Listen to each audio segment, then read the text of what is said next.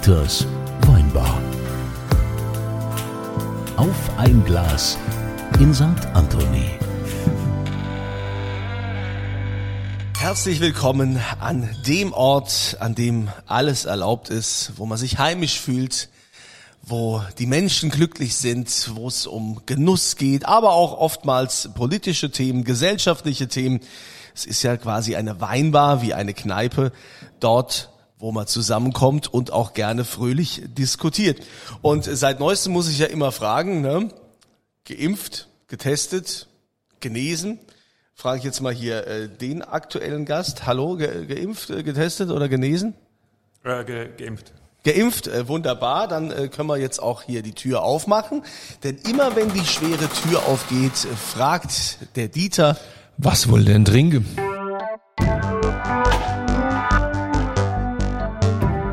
Und die Frage geht an Filgate aus Speyer. Filgate aus Speyer. Okay, e- erstmal, was darf sein? Ich würde einen Rotwein nehmen. Wie es der Zufall so will, habe ich gerade eine Flasche Rotwein aufgemacht aus Italien von einem meiner absoluten Lieblingsweingüter, Valdonica. Und zwar haben die in Toskana, Maremma, hoch, 300 Meter hoch, zum Quereinsteiger, ganz genialer Typ war früher mal Arzt und äh, bei Accenture und hat vor viele, viele Jahre dieses Ding gekauft, hat er Wein gepflanzt, war vorher nie Wein.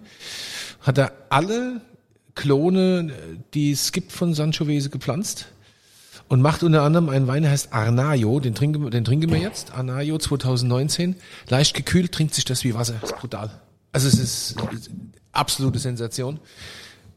Kunze, du hast äh, noch was im Glas? Ja, ich Wasser, kann, kann so schnell Wasser im Glas. bringen, ist aber unfassbar. dann, ähm, dann erstmal hier, erstmal das Glas leer machen. So, Mensch, guck mal, dann schenken, schenken wir mal ein. So. Das ist so ein einfacher, ehrlicher Toskan, obwohl es ist ein, äh, ehrlich, jeder Wein ist ehrlich. Also das kann, du kannst es einfach Hammer wegsaufen. Ich find's so geil. Das riecht Wir haben nach gerade neulich wieder bei der Pizza Party haben wir da ein paar Flaschen von weggemacht. Oder so, Brombeer, Hagebutte. Ich find's grandios. Ich find's einfach nur grandios. Null Ja, Trinkwiderstand. dann zum Wohl, äh, Phil Garter, Stößchen. herzlich willkommen. Ja, zum Wohl, willkommen in das Weinbar. So, Kunze, Phil Garte. Klingt wie ein Künstlername. Ja, fast. Also ist wirklich mein Nachname und auch mein Vorname. Und das Restaurant, was ich in Speyer betreibe, heißt Avantgarde. Ah, du bist es. Ja. Da, gut. Einer sagt so, einer sagt so, aber meistens Gastronom. bin ich das. Bist du gelernter Gastronom? Ja, ich habe äh, eine Ausbildung gemacht zum Hotelfachmann in Heidelberg und habe dann mich durch diverse Restaurants in Deutschland gearbeitet, bis ich dann 2007 gedacht habe, das war's noch nicht und bin nach Heidelberg studieren auf die Hotelfachschule und wollte danach eigentlich nur ein halbes Jahr in Speyer bleiben. Und aus dem halben Jahr 2009 wurden jetzt schon ein paar Jährchen länger. Ist ja auch eine schöne Stadt, Speyer. Ja.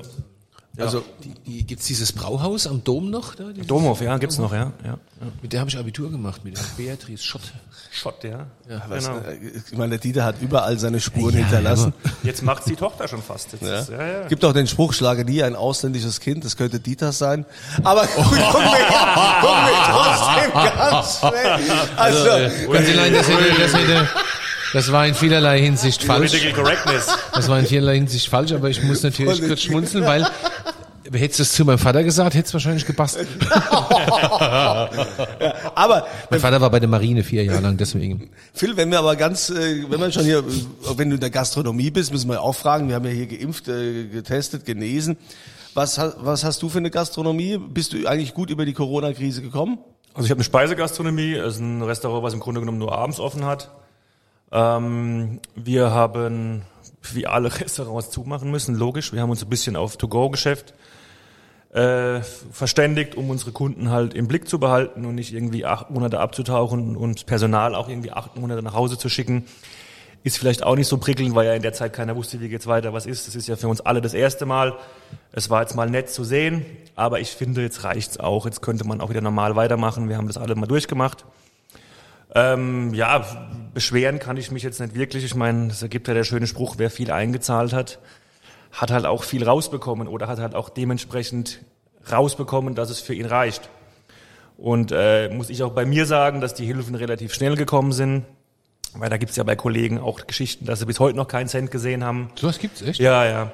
Ist halt auch die Frage, ob du den richtigen Steuerberater hast. Mhm. Oder ob dein Steuerberater vielleicht ein bisschen unfähig ist, deine Sachen aus, aus, auszurechnen oder falsch einzutippen. Aber ich habe das relativ schnell bekommen. Und ähm, ja, bin, bin mit einem blauen Auge davon gekommen. Und wie sieht es jetzt bei dir aus? Gibt ja das große Wehklagen über fehlendes äh, Personal jetzt, große Fachkräftemangel in der Gastro, viele Flüchtlinge. Gastro, hier, wir haben ja auch zwei Gastro-Flüchtlinge hier bei uns im Weingut. Ist das bei dir auch so? Äh, der Fachkräftemangel ist schon, schon länger ein Thema. Corona hat es verstärkt. Also es gibt Studien, dass jetzt ein, zwischen den Lockdowns ein Drittel abgewandert ist zu Weingütern, zu LEHs, zu whatever, wo sie halt schöne Arbeitszeiten haben und relativ gut verdienen. Ich persönlich habe keinen Fachkräftemangel. Ich habe ein Team, was jetzt schon länger zusammen ist. Ähm, wir sind da recht, recht eingeschworen und bei mir verdient halt auch jeder seiner Leistung entsprechend. Also bei mir, ich habe äh, Interviews gehört in der Lockdown-Zeit, wo in Berlin irgendwelche Kellner oder Köche an der Tafel anstehen mussten, weil es halt mit, mit dem Kurzarbeitergeld nicht gereicht hat. Oder irgendwelche Kollegen, die halt noch ähm, bar bezahlt wurden, wo dann der Chef gesagt hat, gut, okay, das Bar gibt's halt jetzt nicht mehr.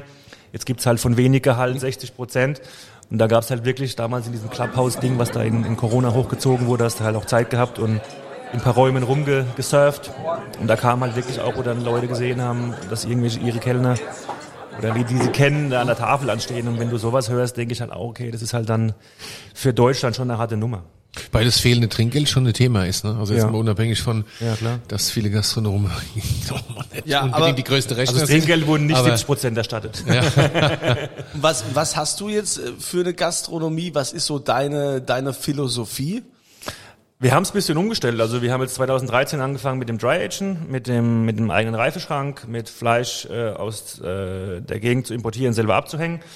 Und wir haben uns jetzt im Lockdown äh, die Zeit genutzt und haben gesagt, wir wollen, äh, wir wollen von den Produkten her mehr oder weniger Deutschland in den Fokus nehmen, die Pfalz. Und äh, maximal halt, was weiß ich, äh, Irland oder Spanien noch, weil ich da auch eine Affinität dazu habe durch mein zweites Geschäft.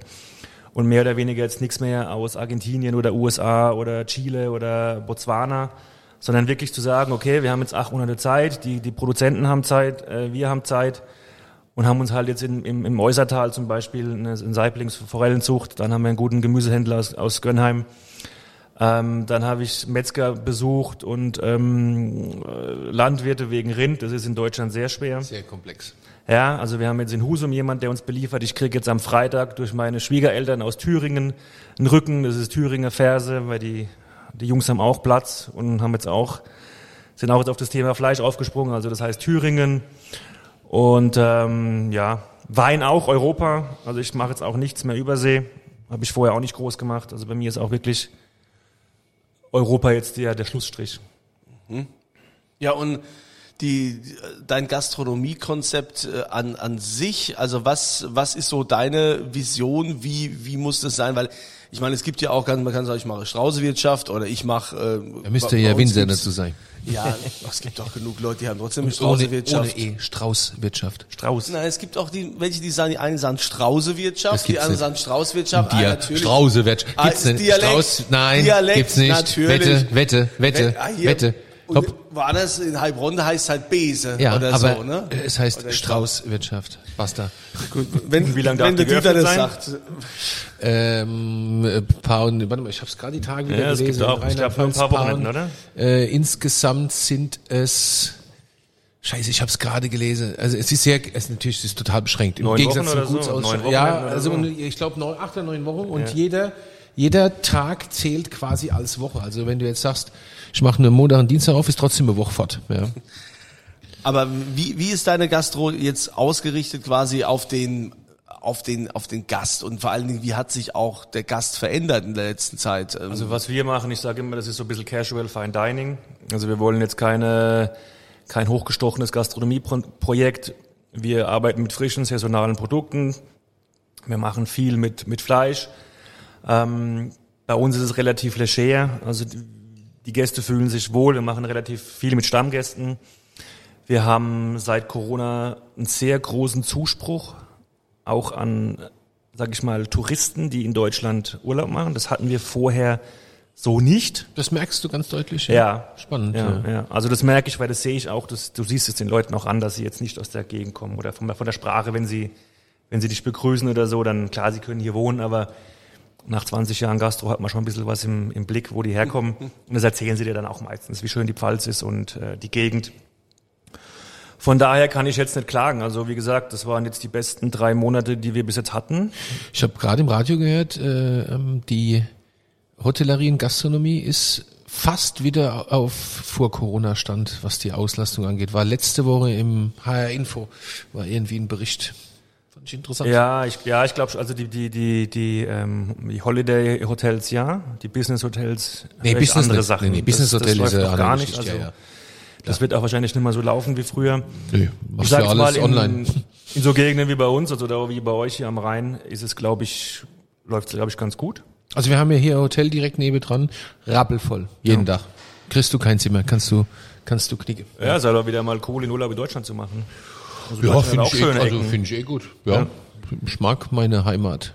Ja, Aber, aber das ist das schon schlimm. Ich mag Nee, meine ich finde das auch Heimat. toll. Ich finde das Heimat. total toll. Also meine Frau will ja ständig verreisen und so Meer und was. Ich bin Das gern Meer daheim. mag ich auch gern. Ich Oh. bin gern daheim. Ich find's schön. Weil hier. du, du hast ja auch einen Pool in Olympiamaße daheim. Ja, genau, ja. Schon klar.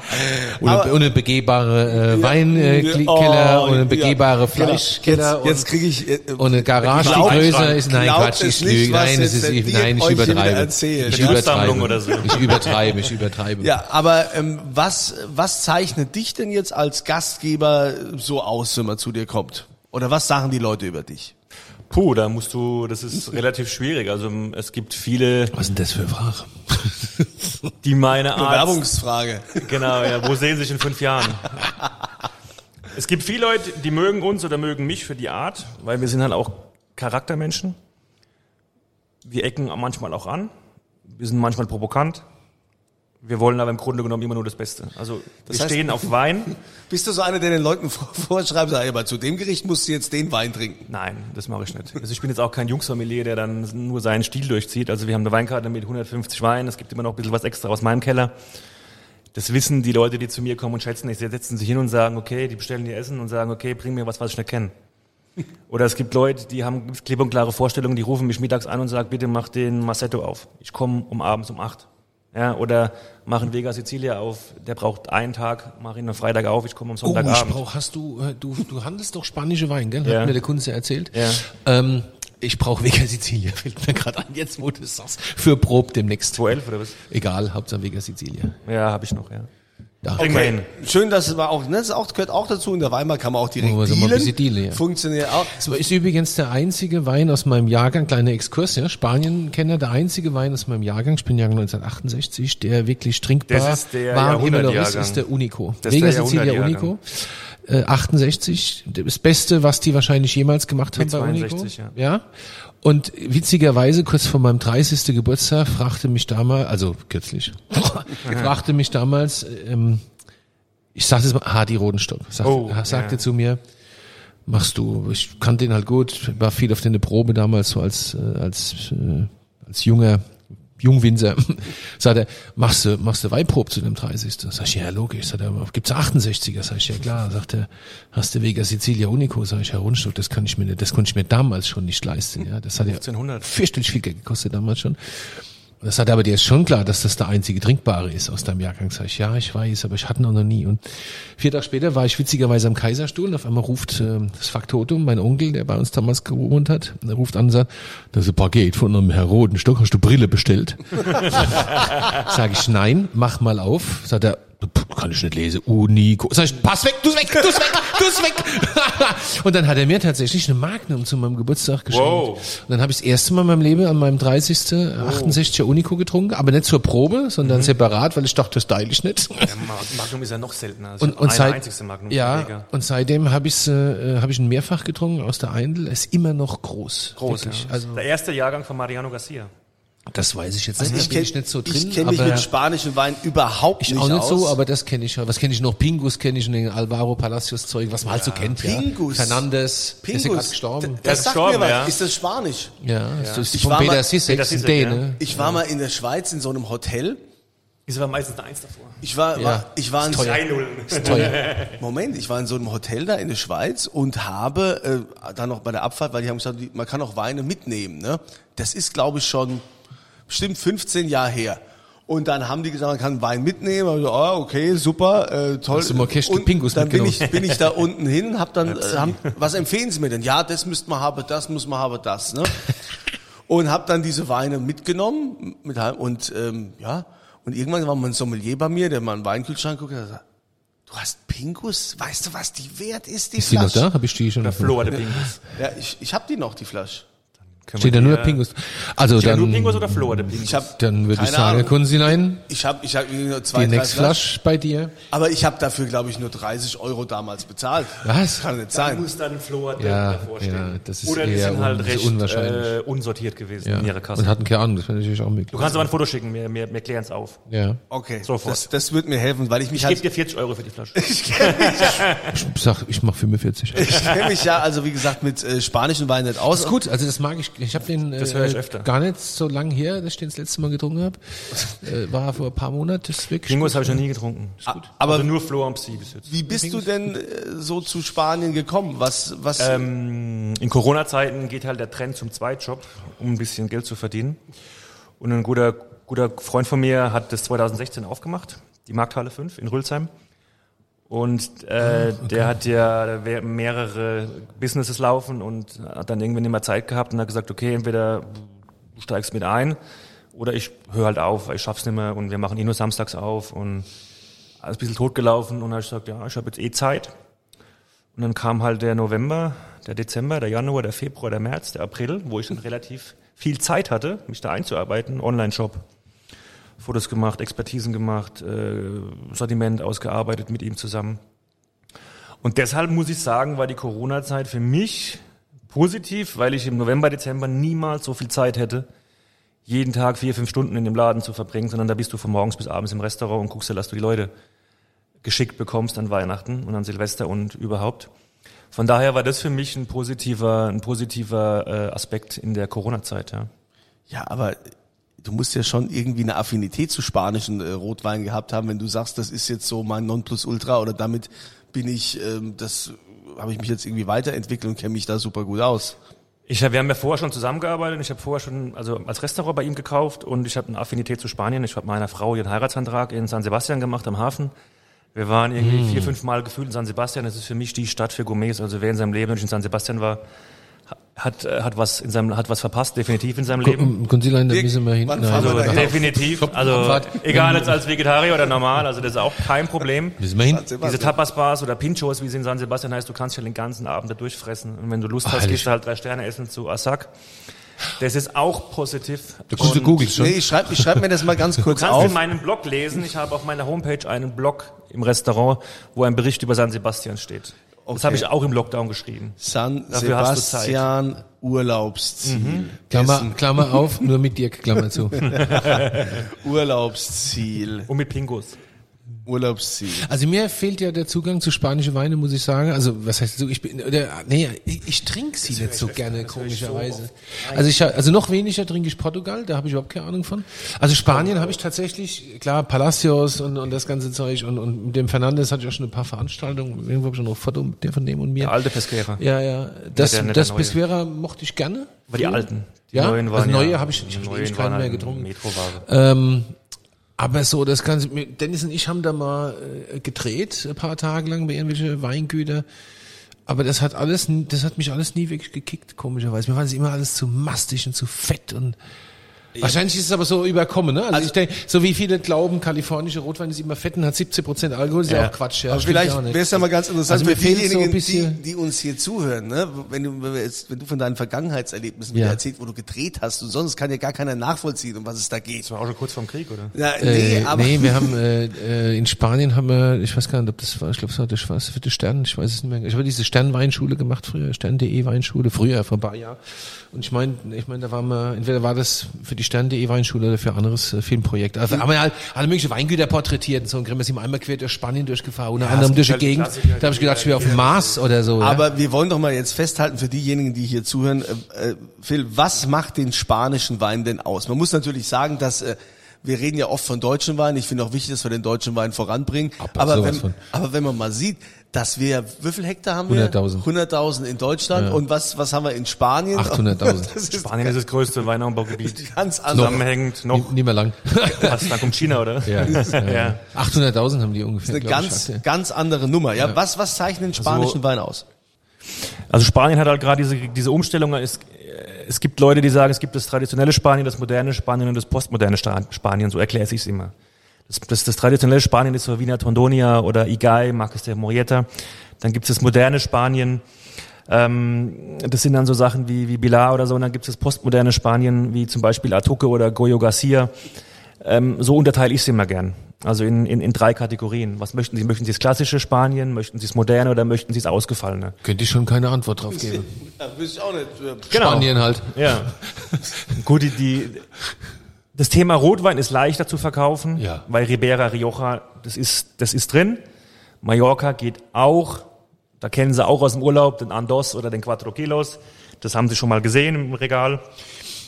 Was ich spannend fand, war so ein neues Anbaugebiet in der Nähe von Barcelona. Barcelona. Ähm, Aragon oder Penedès. Nee, nee, nee, nee, ga- ganz neues, junges Anbaugebiet, alles im Wald, äh, ganz klein. Da äh, war ich bei so einem Superfreak, das, wie hieß das denn? Das war toll. Weil Ich muss das mal, ich gucke gleich mal, Ja, wie das heißt. genau. Guck, Frag, frag, frag mal den Kollegen Google. Frag mal Google. Also was momentan richtig angesagt ist, auch weltweit, ist in Madrid Gredos. Das sind so die mediterranen Pinot Noirs in Spanien, sagt man, obwohl der Vergleich mit Burgund immer hinkt, finde ich. Das ist halt Ganacha, also das, da werden reine Ganacha-Trauben angebaut. Früher wurden die Weine genommen, um die Touristen mit einem, mit einer Mack äh, die Weine hinzusetzen in den 60er, 70er, 80ern. Jetzt haben halt so Jungs wie Commando Hey, die haben sich zusammengetan und machen jetzt Weine. Platte jetzt, Barsch. Platte Barsch. Okay. Das fand ich cool. Die jetzt Das auch Weine mit 100 Punkte von Parker absahen und so, und wo die Preise auch schon wieder ins Unermessliche gehen. Also du hast schon so die Jungs, die Bock haben auf Qualität, die handselektiv, die nicht die Finger totspritzen. Ähm, da hast du auch eine Riesenbewegung in Spanien. Und vor allem halt auch Weißwein, finde ich interessant aus Galizien oben. Ria Speixers, Albariños äh, von bis, also meistens nicht im Holz ausgebaut, finde ich charmant. Lagerfähig, ähm, wirklich gut gemacht. Auch äh, Einzellagen werden jetzt schon rausgebracht. Also wer, wer Weißwein Spanien gut findet, sollte man mit Alvarinho anfangen. Viura finde ich zu speziell aus dem Rioja. Das muss gereift sein. Und da gibt's halt auch nur ein paar Namen. Da gibt's fünf Namen in Spanien, der Rest kann's nicht. Können wir hier schon einen kleinen Exkurs machen? Aber oder? da fällt mir ein, das, was mich am meisten damals begeistert hat, in diesem Plat de Barsch, war tatsächlich der Weise. Das Ding ist auf einer Waldlichtung gewachsen, da erinnere ich mich noch dran. Das Ja. war total verrücktes Zeug. Ja, äh, Phil, wie sieht's mit deutschen Weinen aus? Also ich meine, du bist doch generell äh, vinophil und ähm, wenn ich jetzt in, in deinem Restaurant bin und sag, ich will jetzt mal irgendwas Deutsches, Tolles zu dem, keine Ahnung, zu der Pasta. Also ich habe jetzt, ich habe, wir sind ja in der Pfalz und ich hebe immer noch die Fahne für die Pfalz. Nur wir sind ja auch in Rheinland-Pfalz. Sehr gut. Und ich habe jetzt meine Liebe entdeckt zu Rheinhessen. Na, siehst Also auch schon länger. Da freut also sich der Rheinhessen äh, macht für mich extrem geiles Zeug. Dann natürlich die Klassiker in Deutschland, die Mosel und die Saar. Finde ich halt mit ihrem einzigartigen Geschmack und Kabi-Alarm. Ausbauweise finde ich das halt genial zum Essen. Also das kann halt keiner so gut wie wir Deutschen. Also ich finde ja, wenn du, du hast ja vorhin gesagt, du hast einen Reifeschrank und, und Dry Age dein Fleisch selbst. Es gibt keine bessere Kombination als ein, ein gereifte, mindestens 20, besser 25 Jahre alte restsüße Kapi oder eine Spätlese Genau. oder auch eine Auslese. Eigentlich je süßer, umso besser. Das hat die zum- Petra Paling auch zu einem, gesagt. zu einem Stück Fleisch. Ja. Wir haben mal ein Event gemacht, ein Winzer Battle Winning gegen Prüm, JJ Prüm. Dann habe ich gesagt, ah, hab ich gesagt oh, boah, es gibt ja nur Prüm halt nur süß und aber ich gesagt, ist was- perfekt. Was, was nicht. machen wir dann, weil die Kundschaft ja auch dann vielleicht ein bisschen überfordert ist. Dann hat sie gemeint, naja, mach halt ein geiles Stück Fleisch und dazu machst du glasiertes Gemüse. Oder du machst was mit Hirsch und halt Preiselbeeren, wo die Soße halt auch ein bisschen äh, sweet ist. Und dann haben wir das echt gemacht und ich muss sagen, obwohl da in der Speyer-Pfalz von Winning Deidesheim, ne, die Leute waren halt geflasht, weil sie erklärt bekommen haben, warum das funktioniert. Wenn sie das nur so gelesen hätten, sie gesagt, nee, trink ich nicht, ess ich nicht. Warum Aber wenn es dann warum alle, funktioniert's? weil sie sich darauf eingelassen haben. Weil sie verstanden haben, weil sie erzählt bekommen haben, auf eine nette Art und Weise, nicht auf dieses Oberlehrermäßig, sondern gesagt haben, probiert's mal ohne Vorurteile. Also ich habe das ja, ich bin da ja vor über zehn Jahren oder so, habe ich da so eine Art Kreuzzug gestattet. Natürlich. Also die, dieser, Gereifte- dieser ist ja sowieso Nein, unser kannst Pionier, unser Gott. da kannst du die Petra Pardings fragen, das, äh, wer mit dem, wie, wie das damals war. Ähm, äh, da habe ich diesen Kreuzzug gestattet und die Leute versuchen, den Kreuzzug, haben die Leute versucht zu erklären, hört auf, Rotwein zu trinken, äh, zu gegrilltem, das ist scheiße, weil Rotwein hat Tannine, Gerbstoffe, bitter und Röstaromen, bitter und bitter und bitter ist scheiße, außer man steht auf bitter, das ist ja für manche Leute hip. Ja. Trinkt was gereiftes Restsüßes dazu. Ich Mit, mit, mit äh, Leute hier aus Mainz, da diesem, die, wie heißt, ah, ah, wie heißt so ein Grill, Ah, Asso, Asado. Asado. So ein Asado-Meister, da nie im Leben und ich bring der und bla bla bla. Und dann haben wir da uns gebettelt und ich bin durch die ganze Welt gezogen und hat immer das Zeug in der Tasche, ja, damals noch rein, hauptsächlich Rheingauer. Und es war immer dieses Bah-Erlebnis, wenn du dieses Fleisch hattest, hast du ein bisschen Salz nur drauf gemacht und hast so ein, hast so geile Spätles dazugestellt. Aber den Kreuzzug, Oh. den musst du dein Leben lang führen, glaube ich. Ja, ja, macht nichts, mach ich auch gern. Also Das wäre mal interessant, sowas in Argentinien bei den Cowboys zu machen. Ja. Weil da Ja. sitzt halt immer einer sitzt am Feuer und säuft. ja. Und die anderen holen halt die, die Pferde oder die Rinder und der ist halt voll, bis abends das Fleisch Ja. dann fertig Ja. ist, ja. Dann Du. musst du dem halt Spätlese geben, anstatt, anstatt mit wir unseren Malbec. Steven fragen, dass wir das mal mit dem Meier machen da, mit dem, äh, der Schweizer, der Meier, der, ja, Dieter Meier, ja, ja, der das ist ja cool. auch seine, Ja, die Rinder in seine Argentinien. Rinder hat und so. Ojo de Aqua heißen die. Ja, ja. Ja, also was mich jetzt noch interessieren wird in deiner äh, Avantgarde, ne, weil du hast ja viel Garde, Mhm. Avantgarde in deinem Restaurant. Was ist denn für dich der perfekte Gast? Der perfekte Gast. Boah. So einer wie dich, du und ich, Kunze. Nee, wahrscheinlich. Der ordentlich Wir sind- essen und trinken. Ich glaube, wir sind mehr Ich glaube, wir sind zu anstrengend, weil dann muss er Überstunden machen. ich, Komm muss, rein. ich muss jetzt aufpassen, was ich sage, dass ich niemanden diskriminiere. Boah, was ist der perfekte Gast? Schwierig. Der perfekte Gast ist einfach jemand, der sich, der reinkommt, der eine positive Stimmung hat, der eine positive Grundstimmung verbreitet, der Lust hat, sich vielleicht auch mal auf was einzulassen, der Lust hat, mal was zu probieren, der offen ist, der nicht nörgelt, Der meint uns. ja, Hast du auch schon mal jemanden rausgeschmissen? einmal, ja. Wegen Nörgeln. Ja, ja, ja. Schön. Ja. Also meine Kellnerin ist dann flend am Tisch gestanden, dann habe ich gesagt, wenn hier einer schreit, bin ich das. Und das kommt nie vor. Ja, und sie sind jetzt eingeladen und wir passen nicht zusammen. Adios amigos. Ist aber auch schön, das so zu sagen. Sie sind jetzt eingeladen, das ist auch schon schön höflich. Ich habe gesagt, wir passen halt nicht zusammen, so wie es aussieht. Das macht beiden keinen Spaß. Jetzt heult noch einer. Also, es gibt so viele Restaurants auf dieser Welt. Gehen Sie woanders hin. Ja, finde ich gut, muss er nicht Also, sein. es gibt's halt auch mal. Ich habe auch schon Gäste gehabt, die sind wieder rausgegangen. Ja, die haben die Speisekarte gelesen, haben gesagt, ist nichts für uns dabei, die ist zu klein. Dann habe ich gesagt, du, Straße weiter ist der Grieche, der hat 100 Positionen. Äh, da findet ihr auf jeden Fall was. Und dann fanden die das gut. Ja, du musst halt jedem geben, was er will. Und du kannst halt niemanden zwingen, irgendwas zu machen. Also aus dem Alter bin ich raus. Ich habe auch mal Kreuzzüge geführt mit, mit Wein und, und, und Pfälzer Wein und Pfälzer Rotwein. Da wurde es auch noch belächelt. Aber so langsam funktioniert's. Ja, ah, wir trinken deutscher Weißwein, super, super geil, aber rot, nee, Italien, Spanien, Frankreich. Aber nee, kein Spätburgunder, nie Spätburgunder. Ja. Nee, ist alles so sauer und bitter und da sieht man durch. Noch, ne? Das gibt's echt immer noch. Ja, das sieht man durch und ein Rotwein, der muss, der, der muss dick sein, der muss 15% Alkohol haben. Das, Deswegen haben wir Donfelder. Donfelder haben wir nur, damit das Zeug blickdicht wird früher. habe ich aber einmal gemacht, das war eine geile Geschichte. Das war, so- das war eine Bank, eine große Bank und die haben eine Weinprobe bei mir gebucht und dann war immer, ist immer bei einer Weinprobe einer dabei, der raussticht, der Redelsführer. Dann haben wir es gehabt über Dornfelder und es gibt auch guten Dornfelder gemeint, ne, er schmeckt Dornfelder aus jeder Probe raus. Dann bin ich rausgelaufen, so im Rauslaufen, habe ich gesagt, nee, schaffen Sie eh nicht. Doch, doch, doch, doch. Dann habe ich gesagt, okay, was wollen wir wetten, dass Sie es nicht schaffen? Ich stelle Ihnen fünf Weine hin, einer ist ein Dornfelder. Und dann war die Gruppe heiß. Oh, jetzt musst du es machen, jetzt musst du es machen. Dann habe ich gemeint, komm, was wett man? Er so, 1000 Euro. Und dann habe ich gesagt, nee, das Geld haben Sie nicht dabei. Das, das haben Sie jetzt nicht. Dann habe ich gesagt, komm, lass uns eine Flasche ohne Leier wetten. Weil er gerne ohne Leier trinkt. Dann habe ich, es war ein Riesen-Event, aber es war halt für mich auch sehr gefährlich, weil die Nummer kann nach hinten losgehen.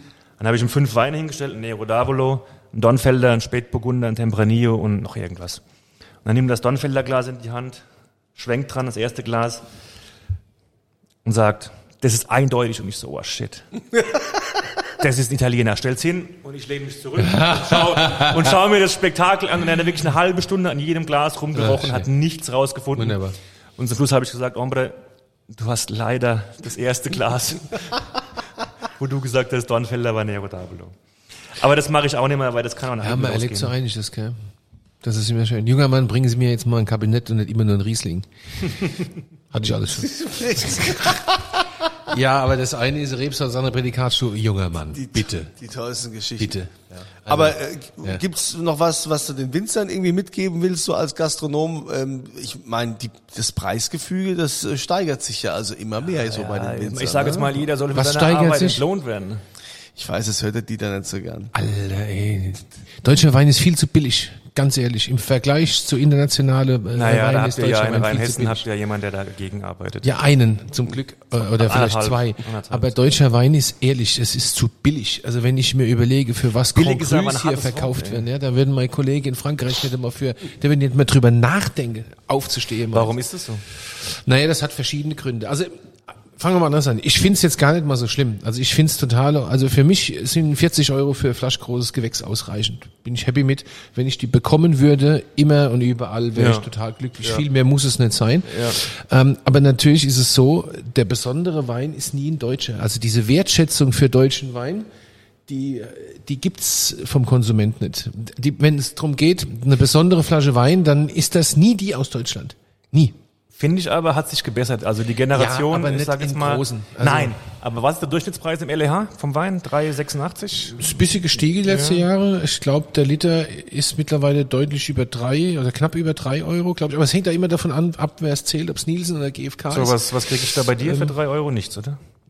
Schluck Wasser. Endverbraucher? ja, nichts. Also Endverbraucher nicht, aber als Händler auf jeden Fall. Da bist du mal drei Liter Euro Riesling schon krieg ich, dabei. oder? Ja, ja. Nee, Liter Riesling habe ich gar nicht. Doch, stimmt nicht. Ich habe Liter Riesling für, der ist billiger fürs Stadion. Oh Gott. Deshalb kriege ich Der immer ist so gut? Kopf. Nee, der ist gut. Wir haben, wir haben eine Bombe, wir machen eine Riesling für die Mainzer. Ich glaube, der, ich glaub, der kostet so viel. Ja. Wir machen eine Riesling fürs Mainzer Stadion. Das Mainzer Stadion ist das einzige Stadion in Deutschland, wo, nee, nee, wo aber genauso viel Wein wie Bier getrunken wird Ja? an dem Spieltag. Ja. Außer wenn Schalke kommt. Gut, die kommen jetzt nicht mehr, weil, nicht mehr. weil die abgestiegen sind. Aber da wird richtig äh, Wein getrunken. Der Stadionriesling ist von uns das ist ein richtig guter Wein. Können wir mal trinken. Was, Ja. ist, was ist denn die Zukunft von deutschen Wein, wenn wir jetzt hier sitzen? Die Zukunft? Wo seht ihr? Was kann man noch machen? Wie können wir es noch, wie können wir den Export verstärken? Wie können wir das machen? Oh, ich glaube, da wird schon relativ viel gemacht. Wir haben Also, letztens im Deutschen ja. Weininstitut ja auch gesprochen. Da ist schon äh, ganz schön viel Zugkraft drin. Also, wenn ich- ich, sehe, dass Rioja, allein das Weingut, Rio, Weinanbaugebiet Rioja, einen doppelt so hohen Etat hat wie Deutschland. Vom Marketing siehst du halt, wie stark die sind weltweit. Ja, also ich finde, ganz ehrlich, bevor wir uns so sehr auf den Export konzentrieren, konzentrieren wir uns mal auf die Kirchturmmärkte. Ich finde es, äh, klar, ich meine, ich bin natürlich, ich bin Weltbürger, ich liebe jeden Wein, egal wo er herkommt, aber natürlich bin ich Deutschweinlobbyist und ich finde es nahezu unerträglich, wenn ich in die Gastro gehe und, und finde in der normale Gastro, hundsordinäre Gastro und finde vielleicht mal einen deutsche Wein und äh, ansonsten finde ich nur irgendwelche Norditaliener und sonstige. Also ich finde, wir müssen erst einmal gucken, dass wir den deutschen Wein hier in, im Inland dahin kriegen, dass er äh, quasi eine Selbstverständlichkeit ist. Weil gut genug ist er dafür. Also es war ja früher auch so, dass man auf Lugana und sonstiges ausweichen musste, weil die durchschnittliche Qualität einfach unerirdisch war. Die Zeiten sind ja aber schon fast 20 Jahre vorbei. Es gibt Ja, keinen wirklich ja, ja. schlechten Wein mehr in Deutschland. Ja, aber da haben wir doch jetzt hier, haben wir doch hier auch einen Pionier, den Phil, der, der ja auch den deutschen Wein in seinem, äh, in seiner Gastro auch äh, nach vorne bringt. Neben Spanischen. Ja, ich habe ich hab 60 Prozent deutsche Weine auf der So Karte, auch im offenen Ausschank. Ja, guck, so gehört Also sich das. jeder, jeder Weißwein ist aus, ist aus, der, ist aus Deutschland. Beim Rotwein habe ich klar noch einen Chianti, ich habe einen, einen, einen Tempranillo, ich habe ein deutsches Blend. ein Aber so ein Cabernet Sangiovese hier aus dem Maremma geht auch, gell? Oder? Musste schon. Das geht auch, Das ist ja. gut, ne? Das ist also ich finde, das das echt gut. Ja, und das kostet nichts. Das ist witzigerweise. Also das Ich habe auch was, die von, 11 Ma- ich hab auch was aus der Maremma auf der offenen Karte gehabt, da habe ich 0,0 verkauft. Das war un Litro, ein Liter Wein. Ja. Keiner Also ich habe das jetzt ein paar äh, befreundete Gastronomen, weil ich habe tatsächlich, ich war vor kurzem wieder dort, vier Tage und kam mit zwei Palette von dem Zeug zurück und äh, habe das jetzt ein paar befreundete Gastronomen gegeben und die haben echt Spaß, weil du hast das so leicht gekühlt, Mhm. also Anayo, Valdonica leicht gekühlt, Pah, grandios, mag jeder, herrlich. Das ist ja auch so ein Mythos, immer mit Rotwein gekühlt. Das musst du auch vielen Leuten erklären, warum das so ist. Das ist wichtig, nichts Schlimmeres Also es als gibt warme nichts Schlimmeres, Rotwein. vor allem in Spanien oder Italien. Warme Rotwein. Wenn du Ja. 24 Grad äh, Tempranillo oder irgendwas Oh, anderes hast, Deibel. trinkst Aber Schluck. wir sind ja immer froh, wenn hier die, die unseren Podcast hier hören, äh, die, äh, Dieters Weinbar, die dann auch noch so einen gewissen Lerneffekt dabei haben. Warum ist das so? Warum muss der gekühlt sein? Ich finde halt, du hast halt einen besseren Trinkfluss. Und du hast halt, ich finde, wenn der Wein zu warm ist, schmeckt er ganz schnell oxidativ. Das ist so meine und dann, Meinung. dann guck mal, weißt du, äh, rot, äh, 13,5 Prozent Alkohol. Tannine. Warm. Boah, das, da hast du keinen Bock, das runterzuschlucken. Das ist zu viel. Also ich habe auch immer ein gutes Also du bist Beispiel. nach jedem Glas satt, ja.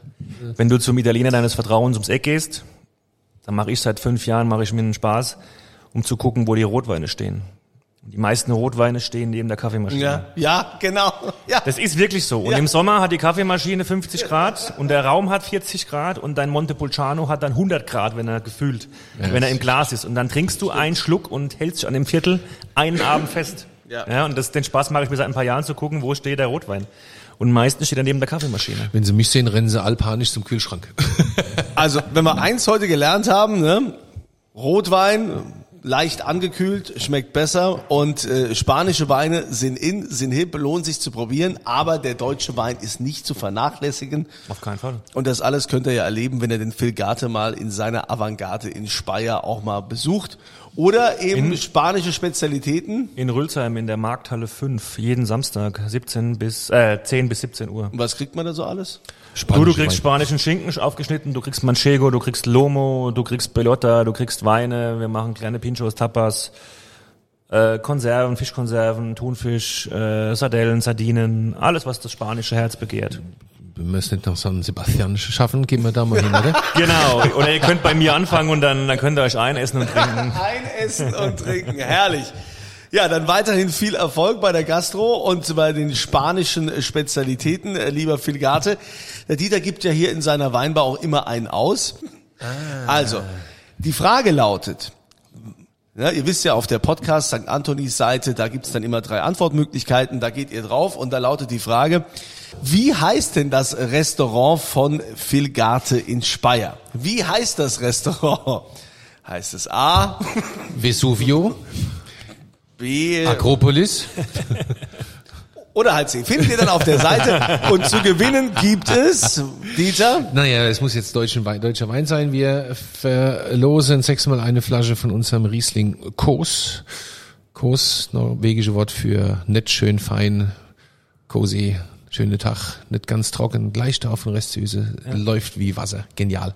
ja, dann viel Erfolg bei unserem Gewinnspiel und danke, dass du da warst, Phil. Danke an euch. Dann hoffen wir, dass ihr das nächste Mal auch wieder dabei seid, wenn die schwere Tür aufgeht und der Dieter fragt, Was wohl denn trinke?